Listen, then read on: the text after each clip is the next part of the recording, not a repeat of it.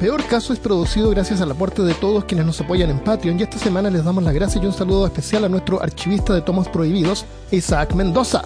Muchas gracias. Si quieres contribuir visita patreon.peorcaso.com o entra en patreon.com y búscanos por Peor Caso. Bienvenido y bienvenida al episodio número 39 de Peor Caso. En este episodio, esquizofrenia.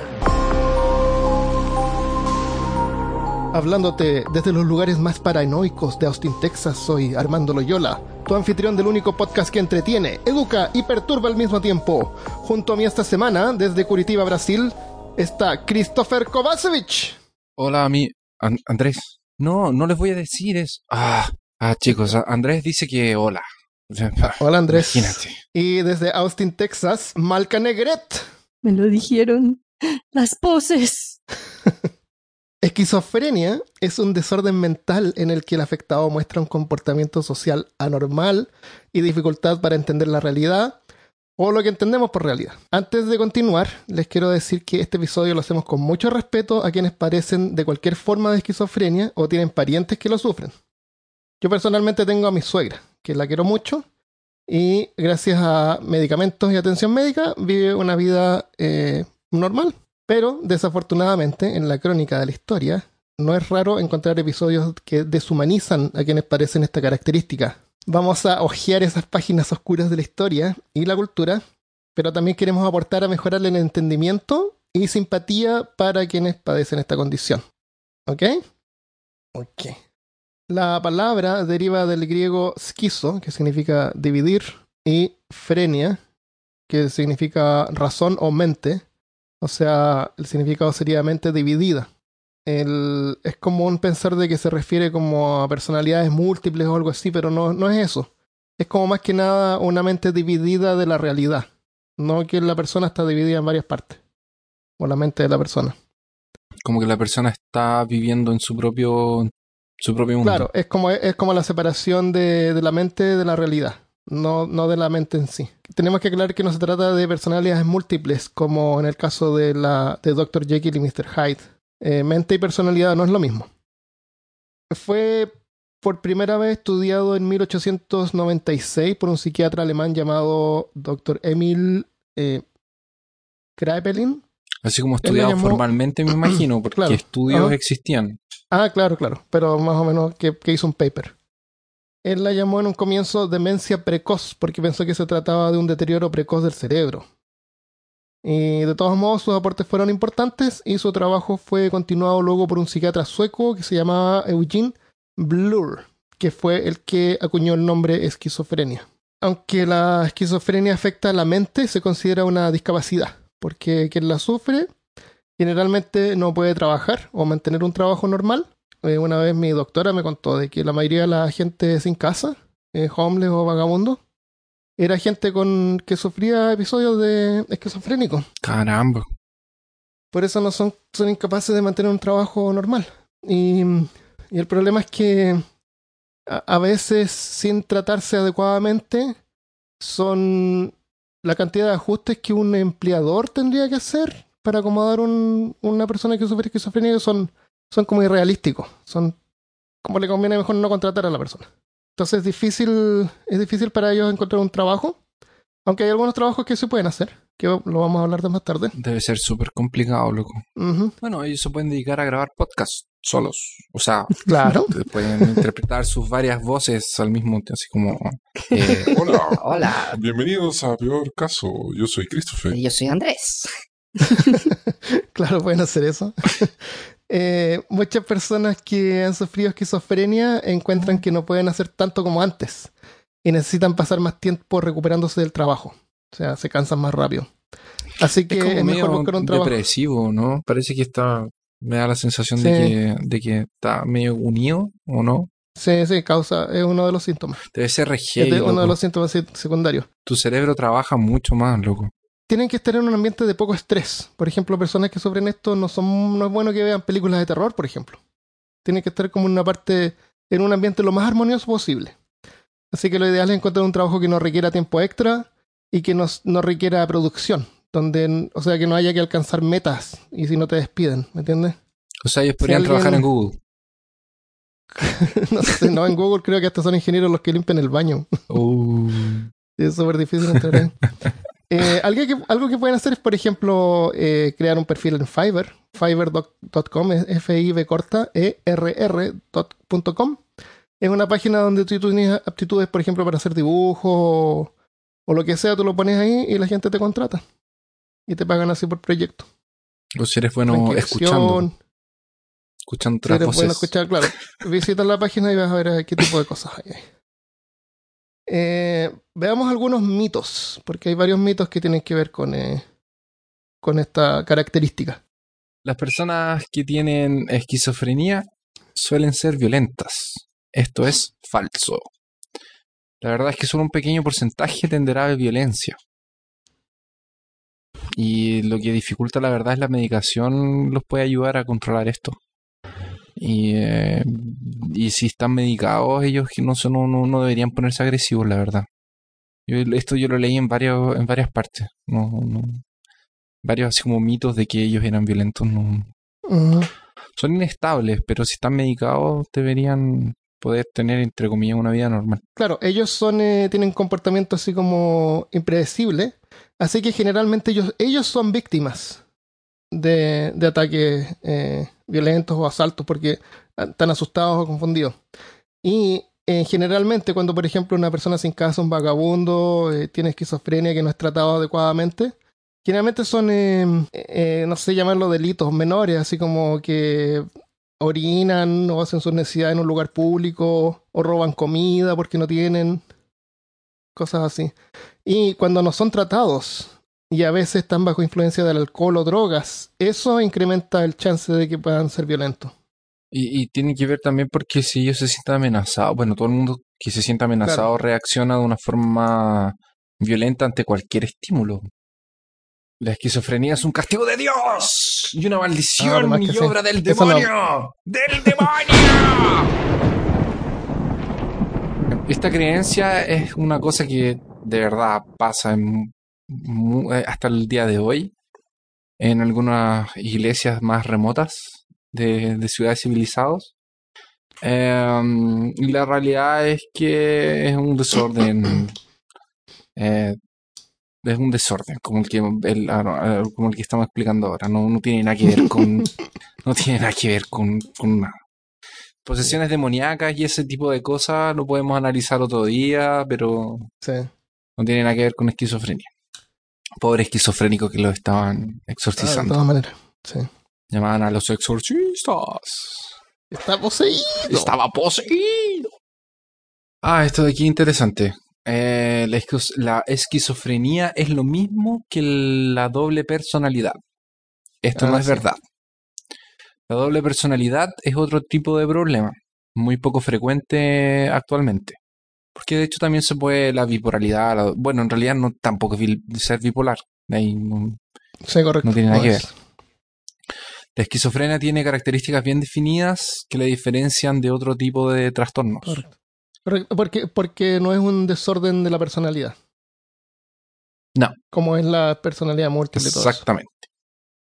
Eh, todo el mundo experimenta tristeza, ansiedad, ira, pero lo- la esquizofrenia es tan fuerte eh, que nuestros sentimientos y nuestra comprensión sobre esto eh, no se confunde en medio de, de- de- es como que no, eh, no son compatibles. Ser esquizofrénico y tener una personalidad múltiple. Em, ¿Qué pasaría si una de tus personalidades es esquizofrénica? Damn. No tú. No tú, es una de tus personalidades. Tú tendrías que llevar tu personalidad al doctor o a un doctor eh, imaginario. ¿Cómo, ¿Cómo lo hace? No sé, una buena pregunta. Ahí se complica, se complica. ¿Qué otro mito tengo? Eh, las personas con esquizofrenia deberían permanecer internadas. Eh, se observa en la práctica que muchos de estos pacientes funcionan de manera bastante adaptativa fuera de los hospitales, una vez que su estabilización ha sido lograda. Además, Siempre y cuando ¿cuántas se tome su uno se ha medicamento. Ah, Exactamente. Y aquí viene ¿Qué una parece? interesante de los medicamentos, que es los medicamentos les hacen parecer zombies. Ya. Cuando pensamos en medicación antipsicótica, para la esquizofrenia. Mm, Pensamos automáticamente en objetivos como aletargado, ah, perdón, en adjetivos, como aletargado, apático, desinteresado y vago. Muchos creen que esta medicación produce este tipo de síntomas. Sin embargo, lo más común es que estos síntomas ya existan debido a la esquizofrenia. En todo caso, puede pasar debido a sobremedicación también. Pero no es porque ellos son, son así. Por- por Quizás lo- cuántas, quizás cuántos, aunque es rara esta, esta condición, pero quizás cuánta gente que conocemos tiene esquizofrenia. Y no, no se, no se manifiesta todo el tiempo como lo, como lo muestran en las películas. Ah, ah, sí. Todos los que sufren esquizofrenia tienen graves síntomas psicóticos. Eh, obviamente no todo momento, no todo el mundo que sufre este, esta condición eh, tiene el mismo nivel de severidad, pero la mayoría de la gente está de acuerdo en que las personas no están simplemente deprimidas o felices. Hay gradientes de depresión que pasa por un, por, así como, así como la depresión pasa por, por, por eh, oscilaciones en la esquizofrenia también.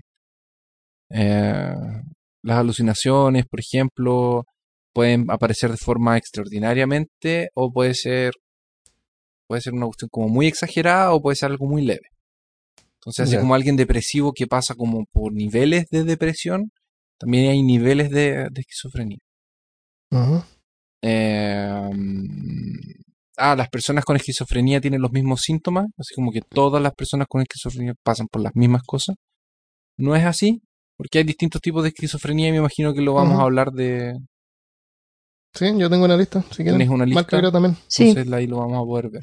y no solo diferentes final- tipos, pero dentro del mismo tipo, las mismas personas pueden tener Pueden experiencias tener- completamente diferentes. Sí. Y finalmente las personas con esquizofrenia nunca vuelven a recuperar el funcionamiento normal. A diferencia de la demencia, que empeora con el tiempo y nunca mejora, la esquizofrenia parece ser un problema que puede ser reversible con un tratamiento adecuado, según algunos doctores. No sé cuáles son esos doctores, pero según algunos doctores. Debe ser, debe ser gente importante. Pregunto qué dirán Dr. los Jekyll. otros. Que dirán lo- tal vez el doctor Jekyll y Mr. Hyde. Claro. No hay una línea que una vez que se cruza significa que no hay esperanza para una persona con esquizofrenia. Ah, yo tengo uno que dice que ah, es un mito que las personas creen que las personas con esquizofrenia son estúpidas o tienen algún tipo de retraso mental, ah, pero en realidad no hay relación entre esquizofrenia y la disminución de la inteligencia. Es una persona como cualquier otra cuando viene a su intelecto. Eso, eso pasa porque antiguamente los ponían en asilos junto a pacientes con discapacidades. Oh, ok, ok. Ah, Tiene sentido. Y yo tengo uno más. Eh, Adelante. Este es un mito entre esquizofrénicos. Cuando se sienten mejor, pueden dejar de tomar medicina. Eso está muy lejos de la verdad, porque cuando se sienten mejor es porque la medicina está funcionando. Y no deben dejar de tomarla. Y menos dejarla de un golpe. El, como cualquier medicina, eh, esta empieza como a causar acostumbramiento, entonces de repente hay que ir subiendo las dosis. Y, y la, mi suegra una vez tuvo un episodio malísimo porque ya como que no le estaba haciendo mucho efecto a la medicina. Ella tenía un, tipo de, de esquizofrenia. eh, no, no, no, no tiene visiones, ¿cómo se llama? Eh, esquizofrenia eh, paranoi- paranoide se llama. Eh, cuando desconfían y creen que la gente lo, lo está engañando o abusando de ellos. Entonces el doctor de le quitó toda la medicina que estaba tomando así de golpe y la puso en otra. Así de un día para otro. Mm. Y oye, casi se murió. Caramba. Después, Pobrecita. afortunadamente, encontraron una medicina que funcionó y ya está estable de nuevo. Así que hay que tener cuidado con los doctores, son humanos y cometen errores. Claro. Sí, yo también Hay leí que el nivel de relapso en los pacientes que dejan de tomarse la medicina es muy cercano al 100%. Ujú. Sí, es, es bien complicado esta parte. Y, y, y, y no los culpo. O sea, si te estás sintiendo bien. Y la- porque cualquier medicina te causa un efecto secundario. Te andas decaído, con dolor de cabeza, cualquier cosa la puedes atribuir a la medicina. Ya. y pensar de que si la dejas de tomar, total te sientes bien, te va, va a estar bien. Eh, veamos las causas. las causas. Eh, no se sabe qué causa la esquizofrenia. Ya, veamos los tipos de esquizofrenia. Esas fueron las causas. Gracias. ¡Oh! no, ¿Qué puede causar esquizofrenia? Hay Claro. muchas causas que pueden hay muchas Sí. cosas que pueden causar Sí. esquizofrenia. No sabemos. pero no lo putos. sabemos todavía, así que lo veremos en un episodio más adelante. Está- no, est- estamos diciendo esquizofrenia o esquizofrenia. no, esquizofrenia. Ah, esquizofrenia. Esquizofrenia. Se sabe que es hereditario hasta cierto punto, pero en realidad no es la transmisión de un solo gen, sino que el poliformismo de varios genes. O sea, Mm. tener padres o antepasados de que hayan sufrido esquizofrenia no significa que los hijos también van a, la van a eh, padecer. Solo que están en riesgo, tienen más riesgo de experimentar los síntomas. También hay algunos factores externos. Por ejemplo, vamos a ver varios. Y creo que esto lo revisamos todos, así que vamos a ir aportando. Eh, bajo nivel de oxígeno en el feto hasta a un mes después de nacer. Deficiencia en hierro. Pero Mal. es como de que, que le peguen con el, con el hierro. Como que le Que falta no, no, que no le peguen suficiente. Que no le peguen suficiente con hierro. Ah, hay que pegarle más en. Claro, Christopher, por favor, usa la lógica. No, perdón, yo pensé que tenía que ver con ciencia. Es mejor usar hierro que un cinturón. Eh, Exactamente. O con ¿Qué hebilla de hierro. Eso. La villa de hierro. Entendí. Ok. Es que ahora como todo es plástico, Nacer en un ambiente urbano en vez de rural duplica los riesgos. ¿Por qué Wow. si la naturaleza es tan bacán? ¿O es porque están los Por eso- espíritus? por Pues eso. por eso, porque No, te alejas, en un- entonces ahora se duplica tu riesgo de que te dé. na- no, nacer en un ambiente urbano duplica los riesgos en vez de nacer en un ambiente rural. Ah, ¿Viste? Excelente. Eh, Lo que pasa es que en el campo están las hadas y los trolls que te protegen. ¡Oh! Está Claro. la magia. Y los totoros. Sabiduría. Los totoros. Mm, Excelente. Eh, nacer en invierno o principios de primavera sube el riesgo de un 5 o un 15%. Yo nací en invierno en julio, en mitad del invierno. Yo nací en septiembre, al principio de septiembre, que es como principio de la primavera.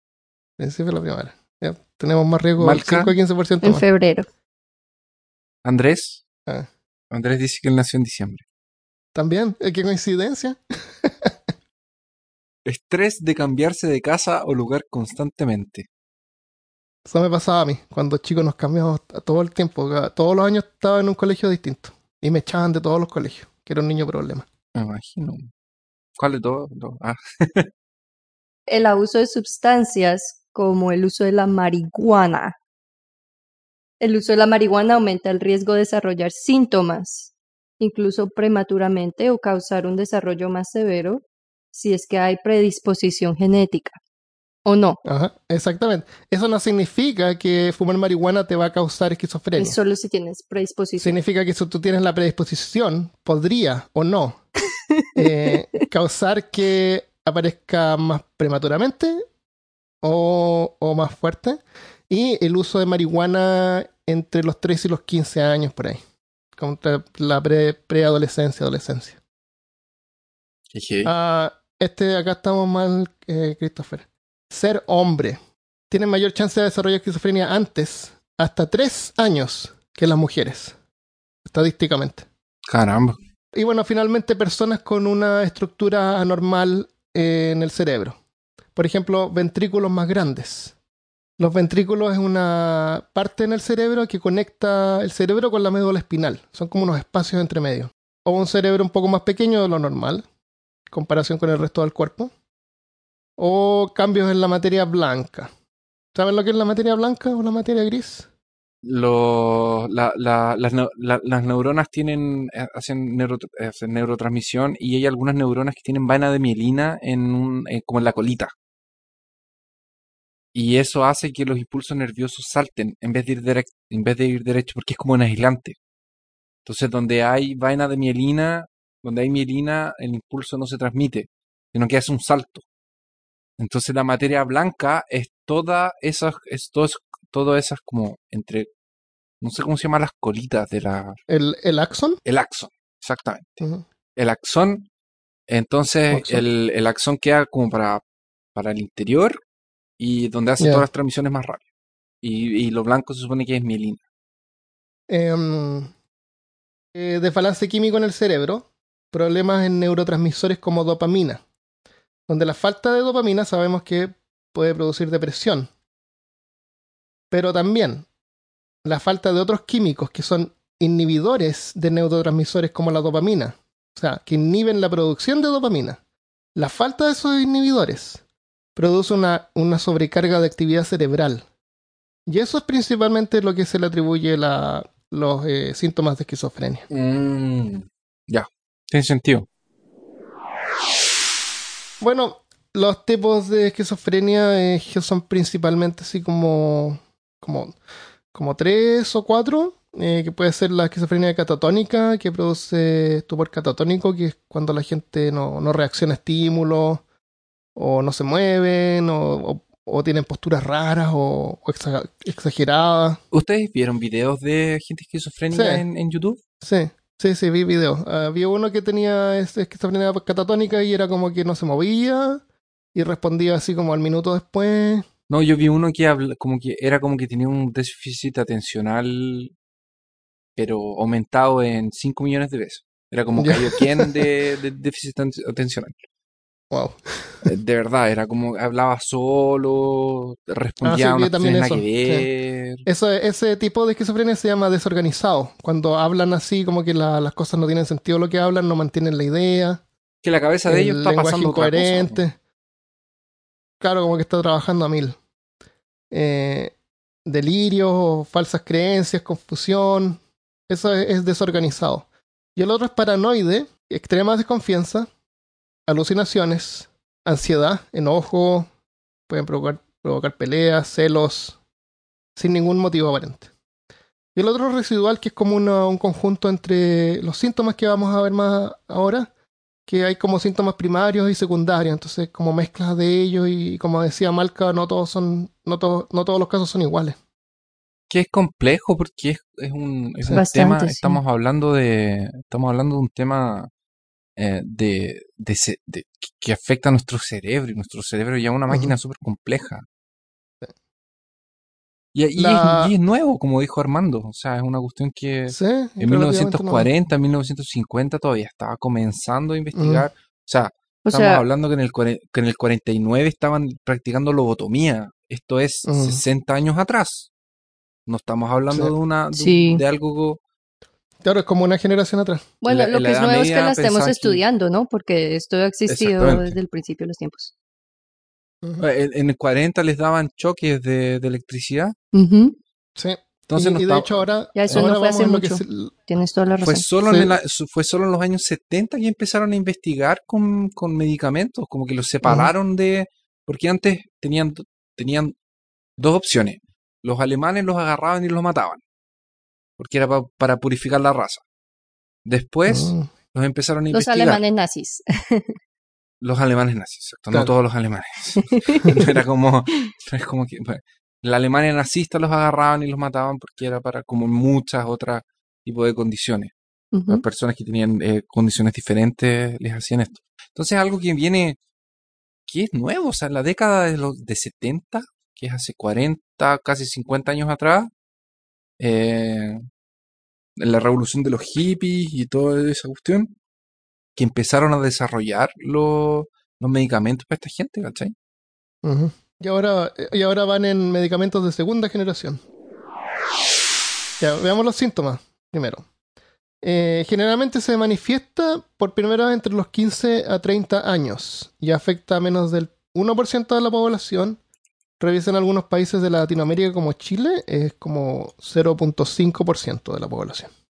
Es súper raro. Los síntomas pueden ir variando en el tiempo, eh, habiendo a veces algunos episodios más críticos que otros. O sea, alguien que padezca esta condición no necesariamente tiene estos síntomas todo el tiempo durante su vida. Para que sea considerado un síntoma de esquizofrenia, un síntoma debe durar por lo menos un mes completo. Veamos los síntomas, hay síntomas primarios y secundarios. Para que una persona sea diagnosticada con esquizofrenia, que tiene que tener un síntoma primario durante un mes o dos secundarios por un mes. Los primarios están el uno que se llama eco de pensamientos, que es una percepción de que tus pensamientos se están escuchando en voz alta. ¿Ya? To- Todo son, todo esto son alucinaciones. Después, inserción de pensamiento, que es que alguien o algo más está insertando pensamientos en tu cabeza. Eso es inserción. Después está retiro de pensamiento. Alguien o algo está sacando pensamientos fuera de tu cabeza.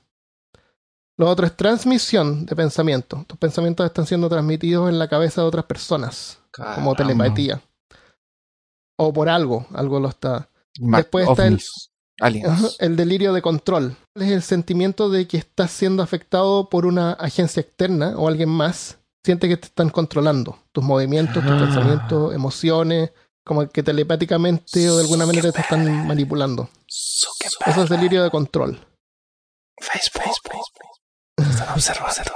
Yo tengo, yo tengo, mira, yo no tengo ese delirio, pero yo debo decir que mi cámara Valga la aclaración. de mi celular, claro, y de celular y mi cámara del computador, ellas están con, cuando no estoy grabando podcast o llamando, ellas eh, se encuentran con una em, un aparato de ¿Lucecita alta roja? tecnología, exactamente, con un eh, ¿cómo se llama esa cinta eh, plata? Tienes cinta encima de la cámara, sí. Ah, tú le pones, tú le tapas la cámara con un Con silver tape. Aquí está mi computador con cinta en la cámara. Pero yo no creo, yo creo es en hackers, pero eso es para otro Ah. capítulo. Eh, este, entonces dije el delirio de control. Delirio de percepción. Esto es como tú ves un auto en la calle y crees, estás seguro que es un auto del FBI o de alguna agencia secreta que te están persiguiendo. Eso es delirio de percepción. ¿Eso no les pasa a todos? no. No, ¿De Excepto verdad? que venga un auto, un auto que diga FBI afuera. Ahí sí. ¿A ustedes nunca los persigue un auto? Cuando vivía en Colombia, sí, claro. Y sobre todo con la mano de ladrones y toda la inseguridad. Alucinaciones, esto fue el delirio de percepción, es primario. Eh, después está alucinaciones auditivas. Eh, específicas en esquizofrenia, que son las llamadas voces.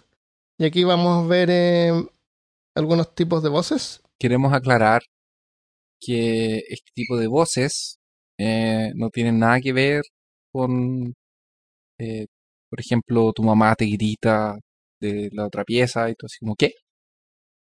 ¿Puede O cuando estás usando Déjame, sustancias déjame mostrarte los tipos de voces. psicotrópicas y empiezas a escuchar voces. Ah, espérate, antes de decir el- las voces, hay uno más, delirio de sistema. Delirio de sistema es creer que uno es otra persona. Como por ejemplo, uno es Napoleón o uno es Elvis Presley. Estoy seguro de que uno que eres Elvis Presley. Los tipos de alucinaciones auditivas son tres. El primero es una alucinación auditiva haciendo comentarios de lo que está haciendo la persona. Es como tener un streamer de Twitch en tu cabeza todo el rato, describiendo lo que estás haciendo. Qué heavy. Imagínate que tienes a, a- ¿cómo se llama este este tipo? Bye bye. No, no PewDiePie, eh, Freeman, Morgan. Morgan Freeman. Morgan Freeman, comentando tu vida todo el rato en tu cabeza. Y en ese momento Armando supo que había cometido un error. Hay, uno muy bueno que es como de. que es como Morgan Freeman también, que es como. eh, ah, hoy. eh, hoy voy a, voy a como arreglar mi vida y voy a, a, a, ser una persona correcta y voy a empezar a ser maduro. Y, es como la, la voz de Morgan Freeman es como. Y esa noche no pasó eso. Christopher salió, bebió muchas cervezas y Ah, terminó peleando con un eh, raccoon, que es un intoxicado. ¿qué, qué es un raccoon? Mapache, Mapache. Mapache. pandas de la bas- panda de la basura. ya, eso es, es una audición auditiva, alucinación auditiva donde escuchas que hacen comentarios sobre ti. ¿Qué otro tipo de alucinación hay? Ah, también está la alucinación de tercera persona, en la que escuchas diferentes voces hablando sobre la persona o a la persona. Sería chévere si uno tiene la alucinación de tercera persona que fuera como un grupo de comediantes. Eso. o, o risas grabadas. Claro, que fuera Todo como lo que- un... Abre la cerveza y escuchas así como una risa grabada. Oh, como en Friends. Claro, como-. Hay, hay- un, hay un video en YouTube que es muy bueno. Es Friends, pero sin las risas grabadas. Da risa porque no están las risas grabadas, entonces están como las pausas. Es como raro. Pero no es gracioso, pero bueno. A mí me- no me gusta Friends, me carga Friends. No digas eso. Me cargan, me no carga digas eso en cualquier show que tenga Sagrada favor. porque como que me dicen cuando yo me, se supone que me tengo que reír. Si el chiste es bueno, me voy a reír, ¿no? Ah, y Sandfield. Sandfield es genial. loco. Me carga, no, no me gustan esas cosas. Ay, grabada. Más encima que la, la risa se graba gente que está muerta. Porque la grabaron así como cuando, cuando inventaron la televisión. así que me da pena. Poco sabías tú que todo era para que tuvieras el punto de vista de un esquizofrénico. Eso, Se ríen seguro. contigo claro, el chiste. Es como que, que de haber sido los que crearon esos shows eran esquizofrénicos. Dios mío. Ok, voz que proviene desde otra parte del cuerpo. Ah, este es interesante.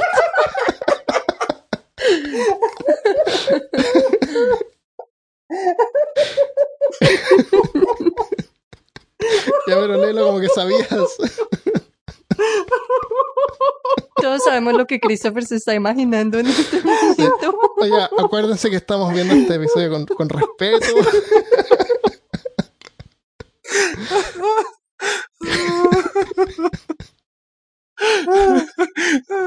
Come on, Christopher, do it, do it, let's do it. Voz que proviene desde otra parte del cuerpo. Por ejemplo, la mano. O el dedo gordo.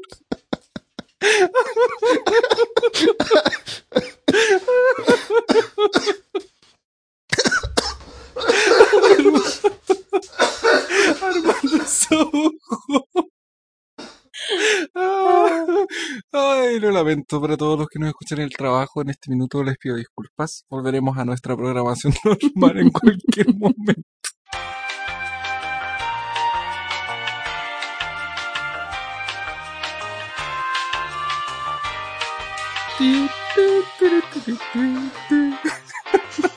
Hermano, ¿En serio se está ahogando? Grabador, aquí, por favor.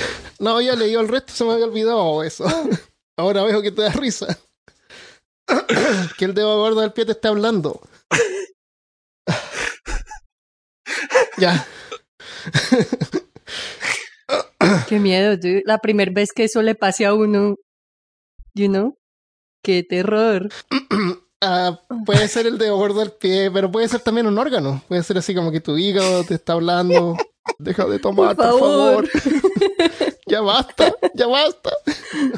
Esos son los, los primarios. Ya. Estos son cuatro.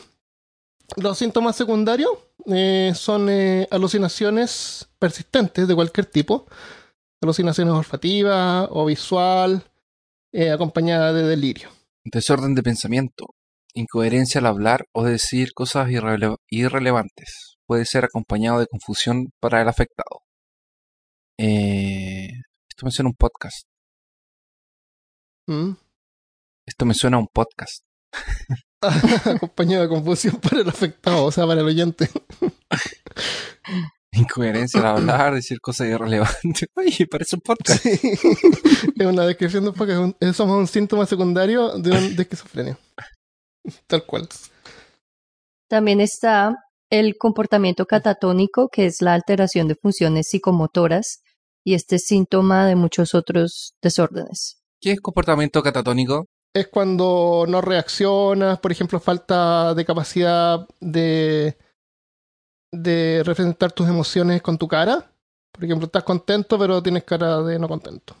Ah, ya. Como que no demuestras emociones o no te mueves bien. Altera tu parte física, tiene que ver con todo claro, lo que es o te psicomotriz. raro, claro. O como te digo, ese tipo que vi que está todo el rato jugando con el pelo, así en forma Ah, catatónica. Es como, como, como tú dices, a nivel mil, así, de lo que uno hace. Eh, bueno, hay síntomas negativos también, eh, apatía, abandono social, así desinterés por, eh, por, los, por los amigos, familiares, cosas así. Esos son síntomas secundarios. Entonces, para recapitular, eh, para que alguien sea diagnosticado con esquizofrenia, tiene que sufrir al menos uno primario por un mes completo o dos secundarios por un mes completo. Pronóstico. Una persona afectada con esquizofrenia es capaz de vivir en forma independiente con un poco de ayuda. Es favorable que no. Es bueno que no experimenten cosas de alto contenido emocional, como películas de terror, no pelear, no estresarse, definitivamente no escuchar peor caso, Claro. y tienes esquizofrenia, deja de escuchar ahora. Ahora. El- la esquizofrenia puede acortar la vida entre 12 a 15 años, Uf, porque está asociado, está asociado con obesidad y un estilo de vida más sedentario, Caramba. como fumar. También está el problema del suicidio. Eh, puede, puede producir tendencias suicidas. Yo leí un caso de un señor que, que decidió por la eutanasia, Ah, sí. porque dijo que era mucho, que no podía Mm. como sobrellevar. Además, yo leí que a algunas personas el medicamento en realidad no les funciona. Entonces, Sí, hay un correcto. índice de personas que cometen suicidio Sí. porque al ver una vida Sí. entera con esas condiciones. Son propensos a problemas cardiovasculares. Así que un buen estado físico y una dieta es importante. Y cada 3 a 6 meses se tienen que monito- monitorear por marcadores metabólicos como, como lípidos, glucosa, exámenes de sangre, así para, para ir viendo que estén en buen estado. ¿Se puede curar? No, pero hay tratamientos efectivos generalmente. Y es como manejar la diabetes. Requiere medicación de por vida y un cambio de repente en el estilo de vida. Pero con el combo correcto la persona puede estar eh, bien. Y veamos los tratamientos. ¿Quieren comenzar por los tratamientos en el pasado? Los tratamientos en el pasado. A edad media, las personas con un trastorno mental se las trataba como poseídas por espíritus diabólicos. Especialmente por parte de la Iglesia Católica, que consideraba los síntomas como algo relacionado a brujería. Por lo tanto, el tratamiento pasaba por tortura o la hoguera. Qué y así podías liberar a la persona del demonio. Oh. Eh, uno de los primeros tratamientos eficaces para algunos pacientes con esquizofrenia fue la electroconvulsoterapia, Oh, popularmente conocido. eh, no es que tiene el nombre así como popular. Sí. eh, electrochoque. Ah, sí, sí.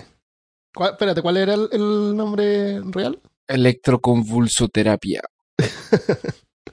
Ok. Eso fue Es utilizado en la década de los 40. Ahora en los 50 empezaron a usar algunos antipsicóticos de primera generación. Eran eficaces para algunos síntomas y eh, pero no les ayudaban a, a- a- a parar de aislarlos socialmente porque ellos estaban aislados. En el siglo XIX, que es lo que estábamos hablando, los manicomios se eh, expanden, se proliferan y se transforman en especie de cárceles, como lo que vivía nuestro querido amigo de, de la historia. No, y no, y no especies de cárcel. Hay un caso bien famoso, creo que en, en Nueva York había un manicomio, que hicieron un manicomio, un, no, un, una- un edificio donde atendían a pacientes con problemas mentales. Pero eh, primero pusieron más pacientes de los que podían manejar. Para variar. Y además pusieron criminales que no cabían en la prisión. Oh, qué mal. Los mezclaron con pacientes. Qué Qué baila. Entonces, ese manicomio es el manicomio que tú ves en las películas de terror. El típico así donde abusan de la gente, donde los, los, Ah. los afectados están así como puestos en un, un charco de, de excrementos porque no los atienden, ese tipo de cosas. Hay uno que. Hay, un- hay una película bien famosa que de hecho está basado en, en hechos reales, que era de un escritor que escribía novelas eróticas, que lo, encalce- que lo metieron a un manicomio y que muestra así como, como él escribe sobre cómo era la vida allá adentro. Es bien, bien bueno. Voy a buscar el nombre y lo pondremos en algún lugar. ¿Es una película? Sí, es una película que está basada en un libro, que está basada Ah, en ya. hechos reales, que hay escritos de este autor y todo el cuento. Es de la época Ah, victoriana. Em, entonces, por ejemplo, había el, estaba el, el hospital de Charenton en París, eh, donde hay registro de tratamientos, entre comillas, a los cuales a las personas se las mantenía atadas. Se las sumergía eh, de cabeza en una bañera, se les aplicaban chorros de agua fría o se las golpeaba según ellos, para apartar las ideas fijas e ilusiones que pudieran albergar. Qué buena solución. Me gustó eso. De Ahora en adelante, Qué horrible. colegios, colegios. este Imagínate que ahora, que ahora sugieran a que tienen ambientes libres de estrés. Claro. Y en el pasado exactamente lo contrario en extremo, en extremo. ¡No te estreses! Tiraban agua en la cara. Tranquilo. ¡Quédate tranquilo! Qué horrible. Le falta hierro. A este Claro, le falta hierro. A este le falta hierro, ¿viste? Le faltaban hierro.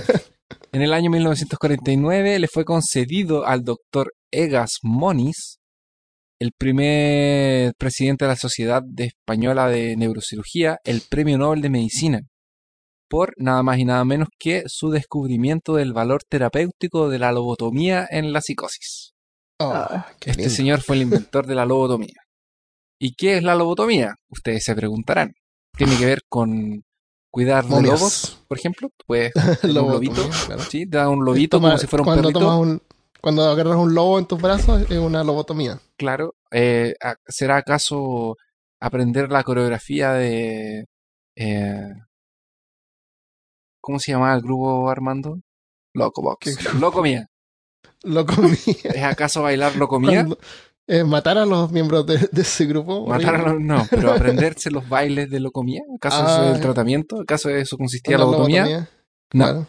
Es un tratamiento, entre comillas de nuevo, por favor, que consiste en cercenar un trozo del cerebro, que es la corteza prefrontal de la persona, que es aquí al frente, arriba de la nariz. Hay una carta de Magic que se llama lobotomía que lo muestra así. Sí. Pero si colocan lobotomía también en internet la encuentran. Em, Vamos a ponerlo en la lista de cosas que no hay que buscar que en no hay que buscar en internet. bueno, y en base a qué investigación se justificó su aplicación, porque bueno, es un, es, es un tipo de, de cirugía un poco eh, extremista tal vez, por, por llamarlo de una forma. Entonces debe haber algún tipo de investigación atrás de todo esto para que mm, podamos usarlo. Así como que- que validen el uso de la lobotomía. Em, aunque resulte increíble, la lobotomía se basó en una única observación, en un único caso, que ni siquiera era un humano, sino que era un chimpancé. Oh, wow.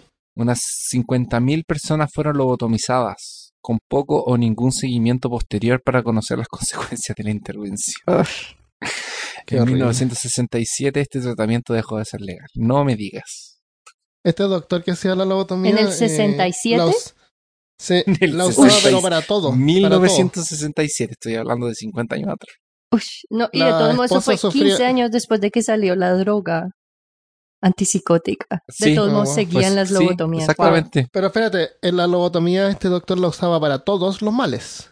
Eh, depresión, usaba lobotomía. Y la esposa sufría de depresión y él nunca lo usó en su esposa. No me digas. Sí. Pero estuvo como a punto y la esposa... Porque hay una película que vi que, sobre él y era, era increíble. Hacía... eh, deben haber videos. Yo lo vi en lo hacía así como en público. No sé, hay, Sí, hay- Ah, hay- ellos lo sí, mencionan, es Lore, es el Lore show de Amazon, Lore. Sí, ese es Lore, sí. En el video, en, en video. Sí, exactamente, fue Lore, que está en Amazon. y de hecho hay, eh, un, hay, un- bueno. hay- hay registros fotográficos de una lobotomía que es hecha en un paciente muerto. No es difícil de encontrar. Es como el, el proceso que lo hacen es más o menos igual como le sacaban el cerebro a las momias en, los, en Egipto. A través de la Mm. nariz. Porque la, la hacía la lobotomía a través del ojo. ah, Ah, eso es sí, un detalle Un importante. detalle importante. Es un cincel que Ay. se mete en el cerebro para romper el tejido y eso lo hace a través del ojo.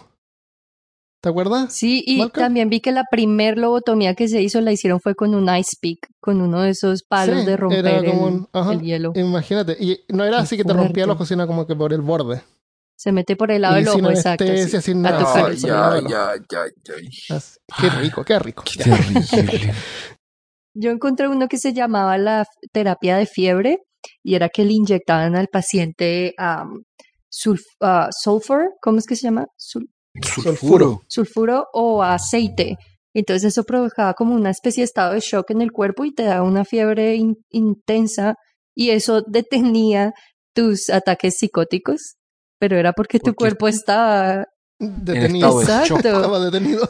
Porque leí que la mayoría de tratamientos am, antiguos lo que querían era controlar ese comportamiento. Ah, Terrible. y- en vez de como ahora lo que queremos es o curarlo o al menos ayudar al sufrimiento de las Pero- personas. Yo, yo no entiendo Claro. en qué- cómo fue, es, por qué el raciocinio, de dónde viene ese Porque- raciocinio. es como, mi niño es de- inquieto, córtele las piernas.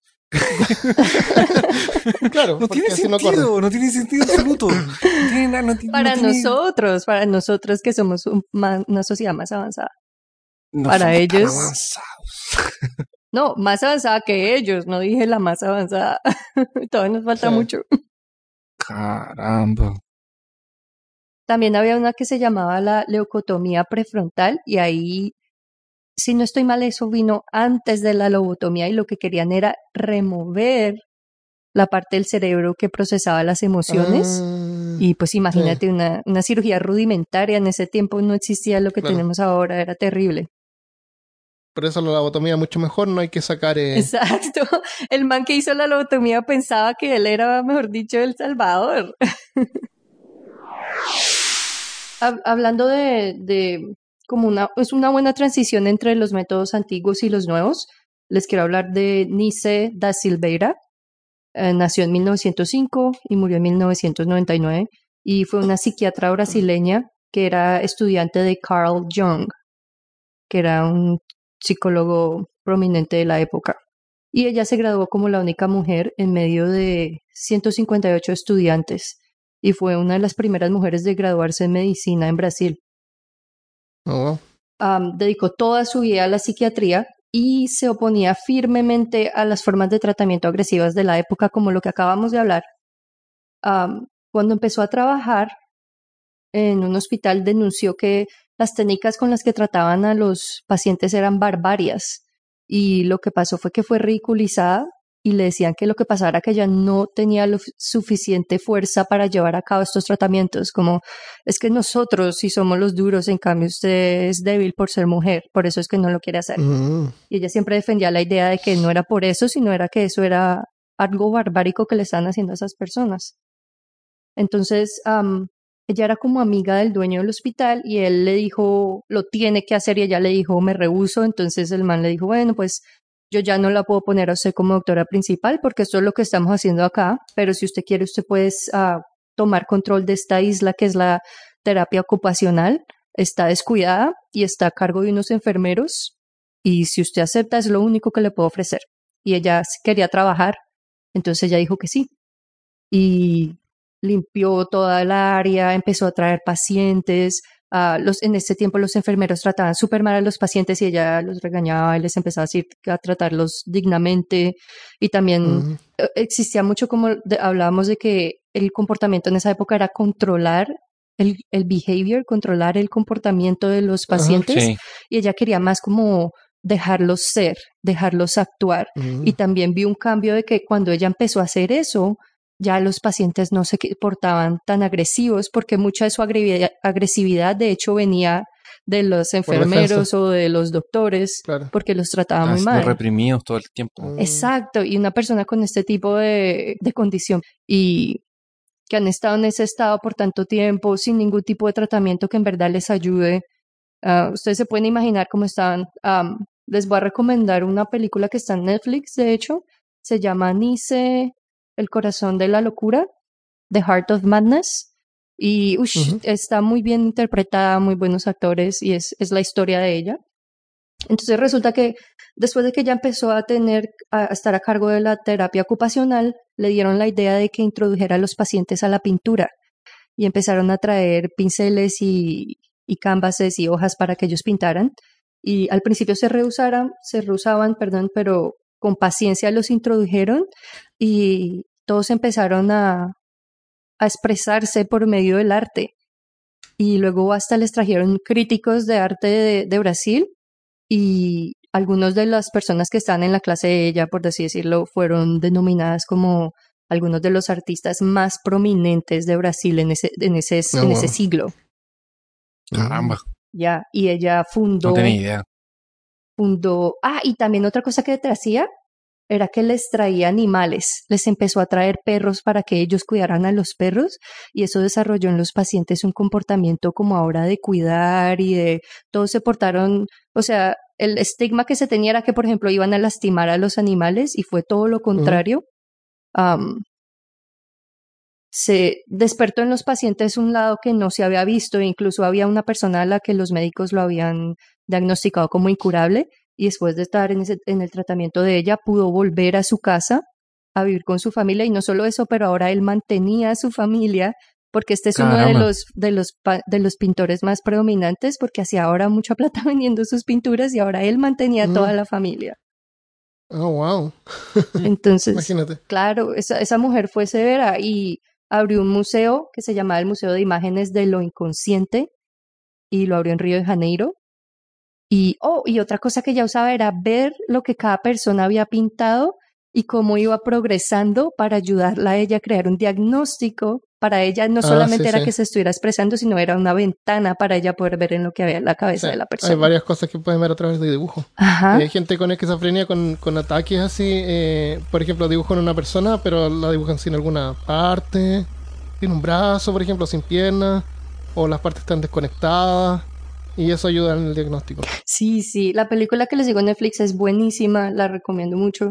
Y ella también fundó am, la Casa das Palmeiras, que era una clínica para pacientes que hayan sido maltratados en instituciones, instituciones psiquiátricas y allí podían expresarse libremente y, y manejar lo del arte también. Y Usaban pulseritas y cosas así. expresaban Claro, para es- expresarse. para expresarse. hippies. Claro. Damn hippies. Artesanos. La película, la película se llama Nice, el corazón de la locura, o The Recomendadísima. Heart of Madness. Hay varias partes que no les dije para no darles spoilers. Eso, Gracias por no darnos spoiler con una película de 50 años. No, no es vieja, Nueva. es nueva. La historia es vieja. La historia es vieja, pero la película es nueva. Christopher. Fue Andrés que dijo eso. Bueno, actualmente la esquizofrenia se trata con, con medicamentos antipsicóticos y hay una gran gama de medicamentos de primera y segunda generación. Y generalmente lo que se discute con el paciente, porque todo funciona más o menos igual, es, es- son los efectos secundarios de cada uno. O sea, ¿qué efecto secundario quieres tener? Básicamente, claro, eso te pregunto. Claro, y los efectos secundarios van así como somnolencia, mareo, nerviosismo, aumento de peso, boca seca, estreñimiento, náusea, vómito, visión borrosa, cosas así. Eh, bajo de presión arte- arterial. Entonces, eh, los van probando, los van cambiando y es como más o menos igual que los medicamentos de depresión que te hacen sentirte con sueño o mareado. Entonces, la, cada medicina se prueba por al menos 8 semanas para verificar los efectos y la efectividad. Se puede, se puede una persona que, sufre esta condición verse con un, con un psicólogo, pero es importante verse con un psiquiatra y mantener la medicación. En el caso de esquizofrenia, la atención psicológica puede ayudar como en terapia ocupacional, pero la forma principal es a través de la medicación. ¿Sabes lo que es terapia ocupacional? Terapia educacional es cuando una persona sufre algún, eh, algún cambio en su estilo de vida, así como que, no sé, pues se te cortaron las piernas y ahora tienes que hacer silla de ruedas. Entonces, terapia ocupacional es, como ayudarte a enseñarte cómo vas a manejarte ahora, cómo transferirte de la silla de ruedas a la cama, cómo vestirte, si tienes problemas físicos, cómo, cómo man- manejarte tú en tu vida diaria. Eso es terapia ocupacional. Ya, y por último tenemos malas experiencias y buenas experiencias. Bueno, yo les tengo un caso que eso queremos aclarar que es un, es un caso raro. Esto no es lo que queremos que identifique a las personas que sufren de Ajá. esquizofrenia. El caso es de un hombre que se llama Vincent Lee, de 39 años. Creció en una provincia de China y se graduó como ingeniero informático. Emigró a Canadá con la esposa más o menos en el 2001 y se volvió ciudadano y en el 2008 se subió en un bus de la compañía Greyhound, que es la compañía como de buses más grande acá en el norte, ¿no? Ujú, sí, eh. Ujú. Entonces se subió al bus, se sentó al frente y luego decidió cambiarse de puesto y se sentó al lado de un otro hombre que se llamaba Tim McLean, un muchacho de 22 años que trabajaba en un carnaval y en ese momento iba en el bus de vuelta a su casa después de haber trabajado. Ah, no se conocían, pero luego ah, le voy a decir Lee al, al protagonista. Dice que se sentó al lado de Tim porque él fue el único que le sonrió y además le preguntó que cómo estaba. Lee asegura que mientras que estaba sentado, el, eh, Tim estaba durmiendo, se puso los audífonos y se quedó dormido. Y Lee asegura que mientras estaba sentado al lado de él, escuchó la voz de Dios que le decía que tenía que matar a Tim o moriría inmediatamente. Oh, wow. Oh, Resulta y acontece que Lee Esto tenía... escaló rápidamente. Sí, de, esto de- de repente.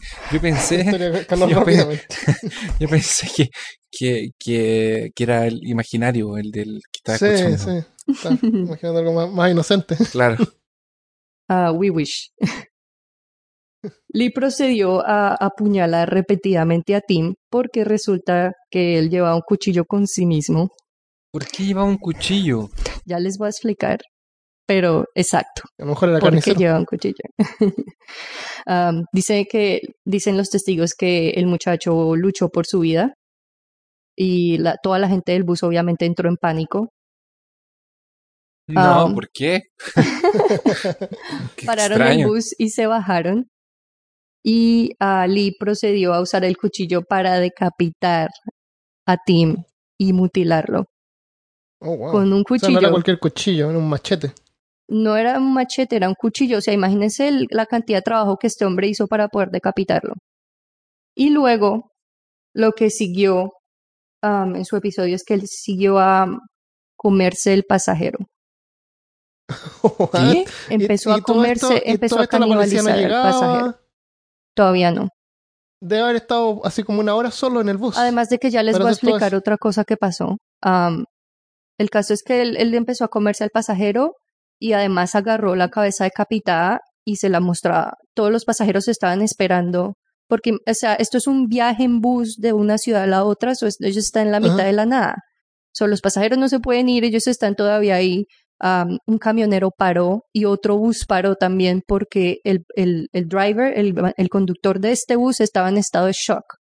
So, lo que hizo fue que deshabilitó el motor del bus y se bajó y estaba como in- inmóvil. Entonces, el Lee cogió la cabeza de Tim y empezó a caminar de un lado al otro del bus y se la mostraba a los pasajeros y trataba de escaparse del bus. Entonces, entre el camionero y el otro conductor le, le cerraron la puerta y ellos cuentan en su testimonio de que él vino y les puso la cabeza enfrente y se las dejó ahí para que la vieran y la policía llegó a la escena y estuvieron cuatro horas ahí porque lo que pasa es que en la ley canadiense, a menos de que el sujeto esté armado o que ellos sepan de que está a punto de dañar otra vida, no le pueden disparar. Entonces Estoy viendo, estuvieron... estoy, estoy viendo a Felipe Choque haciendo un arte de una persona con una cabeza tratando de entrar a un bus. No sé por qué. Se me ocurrió. Ya. Ahí está Felipe para que se, que se inspire. Dicen que esto aconteció por cuatro horas en los que la policía estaba tratando de apaciguar al man y sacarlo, pero él seguía como todo frenético. Ah, algunos de los testigos dijeron que él trató de, de- de arrancar el bus y salir manejando, pero pues el bus no le Ah. sirvió, que trató hartas cosas y que en sí estaba demasiado violento y le seguía mostrando la cabeza y caminaba de un lado al otro del bus. Qué heavy. Ah, Heavy la historia, Yo- más yo- heavy de lo que se me hubiera pensado que Yo podía también, de- pasar. de eso fue muy. escaló demasiado Fue muy bien. Sí. Ya, y le- por les favor, contrólate.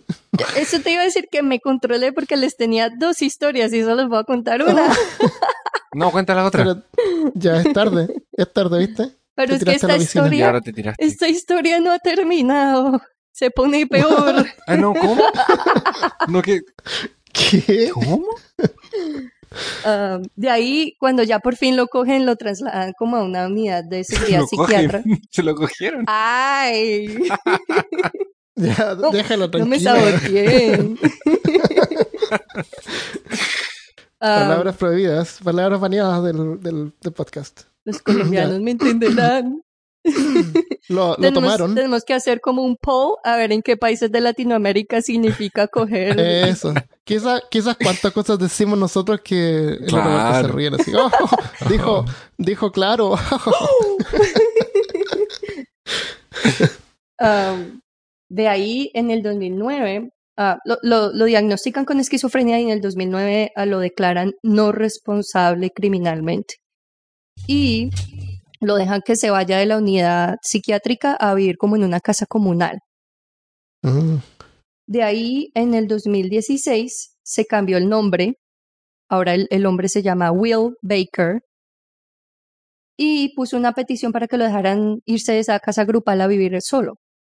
Y esa petición Ya. en el 2016 fue aprobada. y se podía ir a vivir en Pero un ¿quién- apartamento. ¿quién, quién aprobó eso? Yo quiero saber. Pero después de ¿quién varios, de años. Canadá. ¿Quién aprobó eso? Yo quiero saber quién fue el genio que dijo no.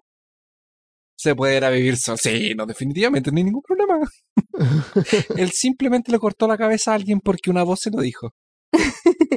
Y el man, ah, o sea, vivía solo, pero todavía tenía que ir a que lo monitorearan para asegurarse que se tomaba su medicina. ¿En serio?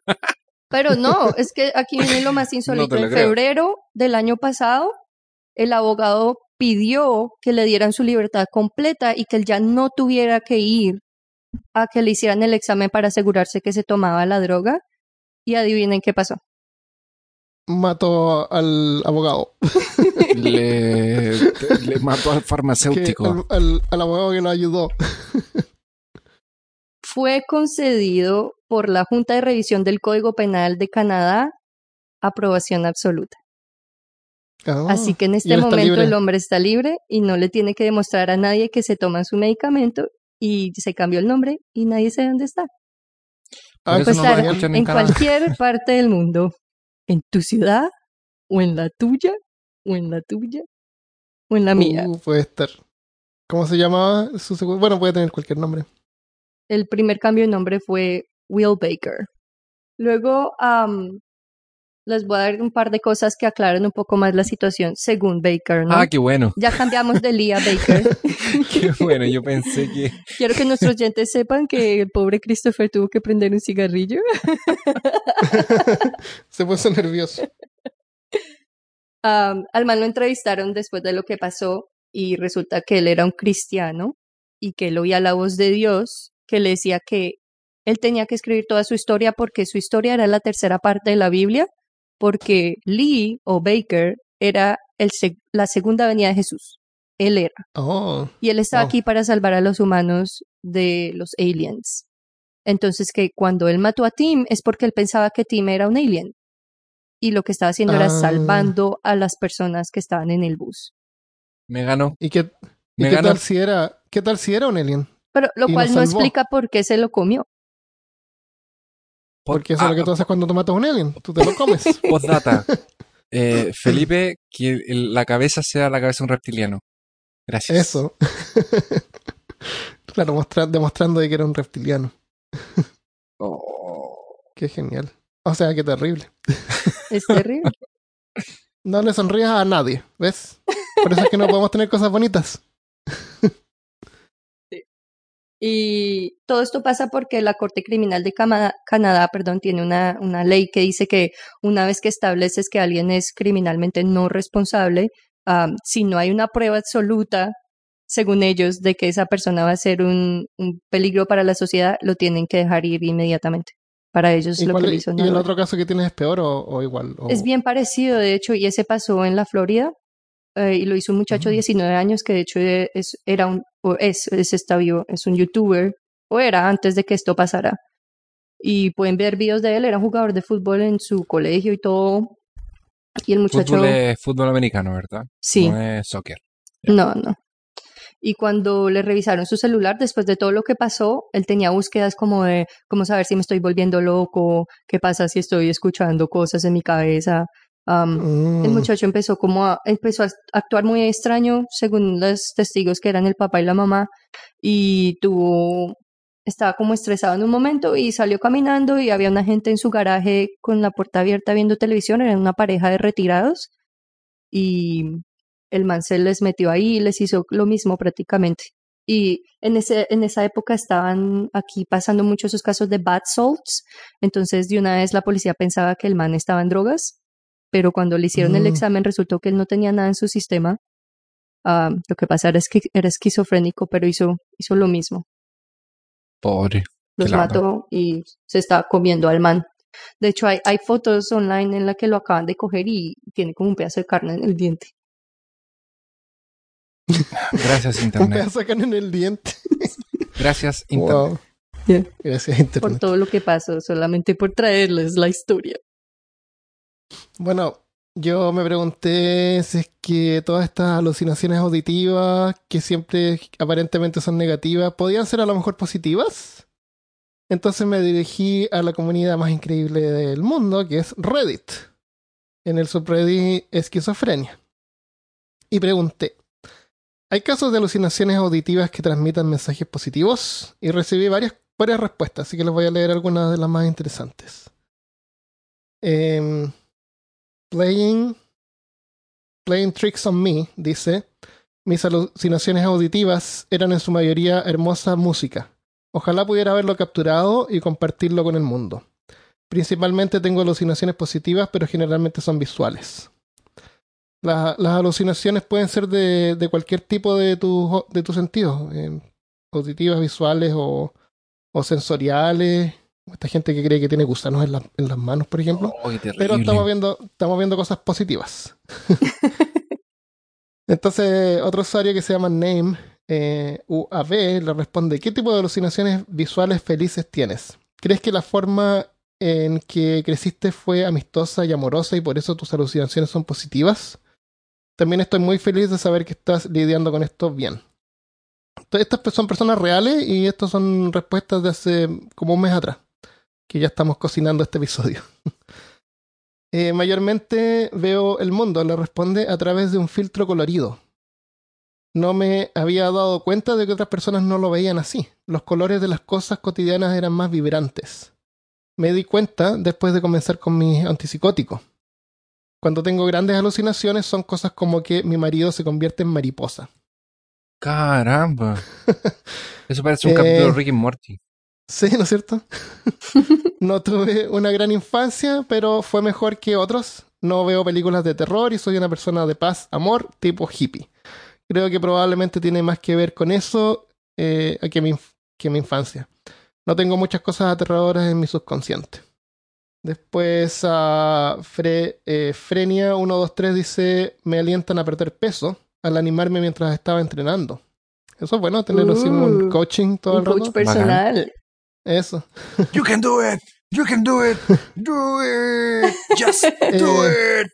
Noten, Eh, te- te- claro, como el, el- ¿cómo se llama? Como el chila. Eh, chia, chia, es, Don't eh, let ¿se your fijan? dreams be dreams. es te imagino tenerlo de voz todo el rato. tenerlo en la voz así como Don't let your dreams be dreams. Just Do it, do just it. do it. Do Kill it. No, pero cosas positivas. Eh, ¿Se fijan que estos mensajes están todos como en el pasado? Porque estos son episodios que ellos recuerdan, porque ahora son personas estables con sus medicamentos. No están Mm. sufriendo estos episodios sí. todo el rato. Hmm. Y acá, y acá hay uno que está bien interesante. Se llama Om Sadasiva. Dice, escucho la voz divina de Jesús y la diosa Anet.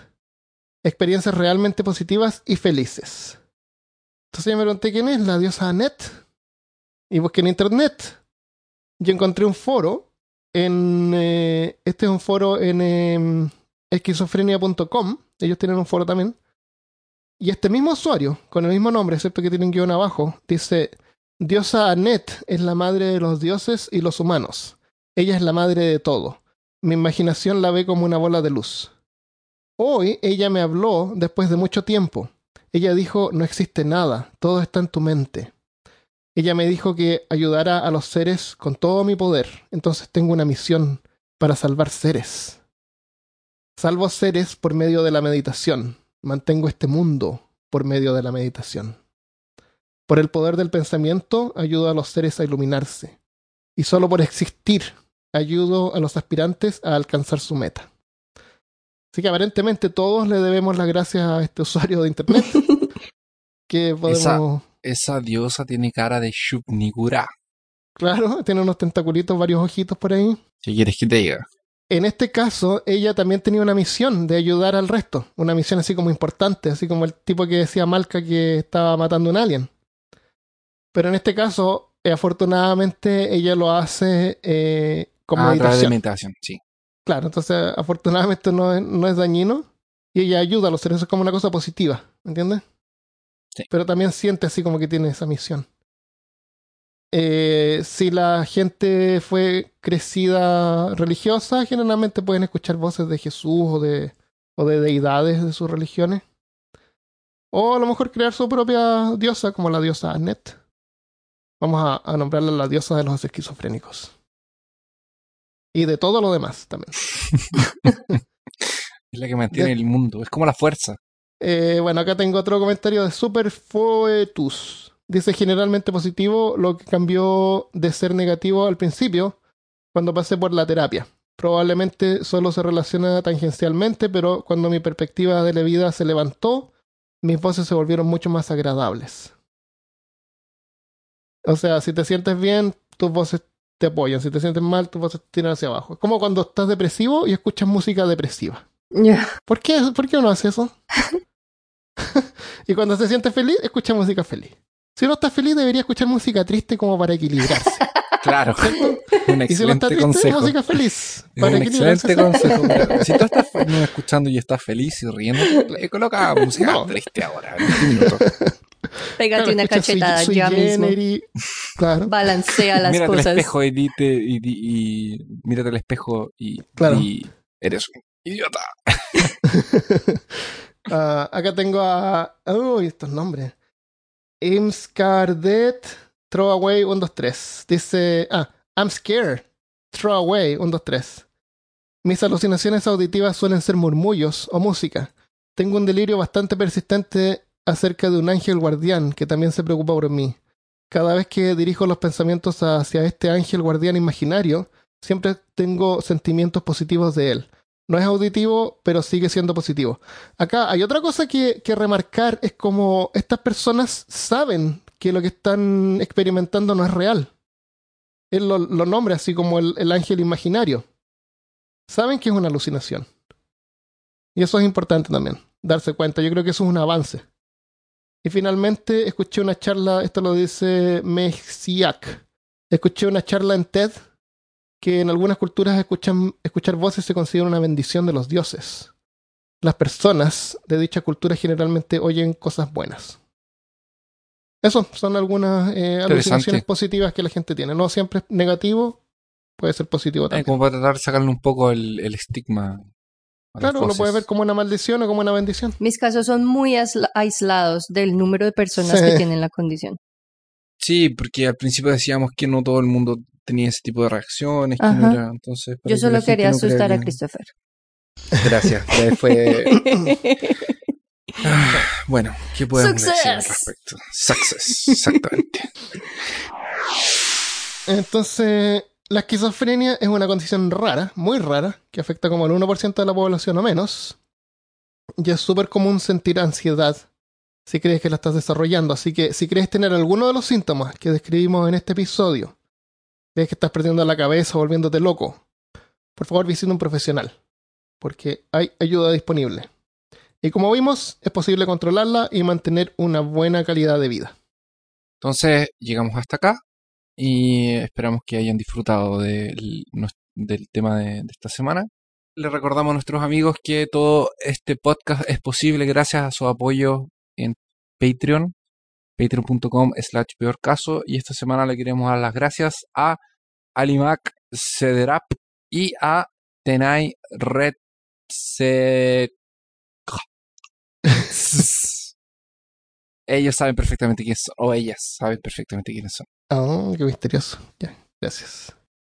Y vamos a mandar algunos saludos. Eh, tengo un saludo para Juan Pablo Ramos Monzón, que nos dejó un mensaje en Facebook. Si vas a facebook.com nos encuentran en peor caso.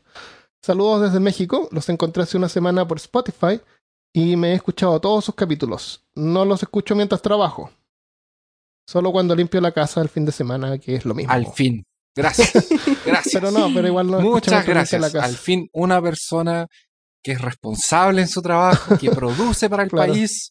Muchas gracias. Oye, pero, pero espérate, quiero apuntar una cosa. Eh, estudios científicos indican que cuando uno, cuando uno obtiene algo nuevo, algo, algo nuevo, te produce dopamina en el cerebro. Por eso es que uno compra ropa nueva, compra cosas nuevas. Escuchar peor casos y aprender algo nuevo te produce dopamina. Y eso es lo que te Te da hace esquizofrenia. feliz eh, para el resto ya, y eso le día. da esquizofrenia. Si es que no tienes los, los, neuro- los, los neurotransmisores que detienen el- la producción de dopamina, claro, te produce esquizofrenia. Pero si no, te mantiene así un poquito más feliz que lo normal. Así que bueno, gracias Juan Pablo por tu mensaje. Claro, Juan Pablo no quiere que se le acabe y por eso lo está tasando. No como los otros que lo escuchan todo de una vez. También le queremos dar un saludo a Sabdi Camarillo, nos escribió en Facebook y dice, hola, solo quiero decir que he escuchado la mayoría de sus podcasts, pero en desorden, y justo ahora acabo de terminar el del misterio del paso de Diablo, y fue de verdad muy bueno. Me encanta ese tipo de temas que no están repletos de misterio. Ah, no, perdón. Me encanta este tipo de temas que son... No, no tenía nada de misterioso. Nada de misterio. Estaba todo claro. Ellos fueron, se congelaron, se acabó el tema. Fue el podcast más Sabemos corto y el más fácil de investigar. Es que escribió, me encanta ese tipo de temas que son, están repletos de misterio. No, no tienen una explicación lógica y por el hecho de ser casos reales se multiplica el enigma. Me gustaría que tocaran más temas como este, que son eventos que sucedieron pero no tienen explicación. Me agrada bastante su podcast y me gusta el toque cómico que siempre tiene. Para mí son los mejores de Spotify. ¿Qué? Mejores que. Metallica. Parece que yo creo que ella debe, Mejor debería es que Dream escuchar más Theater. podcasts. Claro, tiene que escuchar más podcast. So, hola que- Sabdi. Le quiere, le quiere echar a perder la ilusión. Sí, escucha Ay. otros podcasts también porque no somos los mejores, pero gracias. Gracias por considerarnos los mejores. Tratamos, Party tratamos. pooper. ¿Y qué, qué, es, qué es eso de, de, si- de sin orden? ¿Cómo así sin orden? ¿Cómo así el desorden? No me gusta Es eso. cao- qué Ay. caótico. Qué caótico. Nos hace a Christopher sentir ansiedad. Eh, yo le voy a mandar un saludo a eh, un amigo de infancia mío. Eh, varias veces en los podcasts yo he contado historias de cuando vivía en La Serena, cuando conocí a Armando, tenía mis compañeros de colegio, el Toto. Y en el mismo barrio, pero en una parte un poco más alejada, vivía un amigo mío que de hecho estudiamos juntos en algún momento, que se llama, se llama eh, Julio Brito. Y éramos amigos de infancia, jugábamos juntos, jugábamos Lego juntos. De hecho, él tenía, recuerdo que tenía un computador que corría Tomb Raider, entonces jugábamos Tomb Raider en el computador de él. Y. eh, Cuando te encontrabas el, el tiranosaurio por primera vez. uh, ¿Te acuerdas de esa parte? no. Tomb Raider chiquitito. 1. Y él me mandó un mensaje, no lo mandó al, al de peor caso, me lo mandó directo a mí. Que, pero lo voy a leer y le voy a mandar saludos igual. Dice, estimado amigo, hoy de curioso me puse a escuchar tus podcasts y están buenísimos. Felicitaciones, un abrazo. Gracias, Julio. eh, te mando un abrazo también y gracias por escucharnos y comparte. Saludos, Julio. Y rapidito, es que esto, esto de aquí fue demasiado épico. Nos escuchan desde Pakistán. Desde Pakistán. Desde Pakistán. ¿Sabes qué? ¿Te, te acuerdas cuando Perú era como Sí. lo más lejos? Sí. Pero lo más lejos. Porque quedaba lo más lejos de Curitiba, lo más lejos de Austin, era como Perú. Ah, que verdad, Estaba como al sí. medio del camino. No, porque él dijo que era lo más lejos. sí. Claro, que, Sí. era lo, más- claro, que era el lugar más lejos. Ahora le ganaron. William, ganaron. William le ganó. Lo Un sentimos. auditor más lejos. Te ¿Cómo se llama? Lo, lo sentimos. Si hay alguien que ¿Cómo nos escucha en China, se llama William, William Skook, Ya, Y, eh, William tiene el, el récord del, del, del lugar más lejos. lugar más lejos. De... Nos mandó un saludo desde Pakistán. Gacho. Saludos empáticos. Ojalá que esté bien. Sí. Eh, tengo un saludo para Eric Rodríguez que nos dejó un mensaje antes de ayer o ayer en el blog. Dice, hola, un saludo desde Tegucigalpa, en Honduras. Me gusta mucho su programa. Me gustaría que hablaran de los exorcismos, algún caso de los Warren que no hayan salido en las películas. ¿Cuáles son los casos de los Warren? Vamos De las eso. películas. Sí, salió una serie de películas ahora de, de una familia. Ya, una consulta. ¿De dónde es el apellido de Christopher? Saludos. Es. croata. Es de una pequeña isla de Yo Croacia. sabía que era un infiltrado croata. ¿De un pequeño pueblito? ¿Cómo? No, de una pequeña isla. Hay una isla pequeña cerca de Croacia y de allá es mi bisabuelo. Ah, wow. Ya. Entonces nos- tenemos un croata en el... Arrancó de la Segunda Guerra Mundial, como la mayoría Ya. de los, de los gitanos. Bueno, gracias por escuchar. Espero que les haya gustado. Compartan el podcast y nos vemos la próxima semana. Adiós. Chao.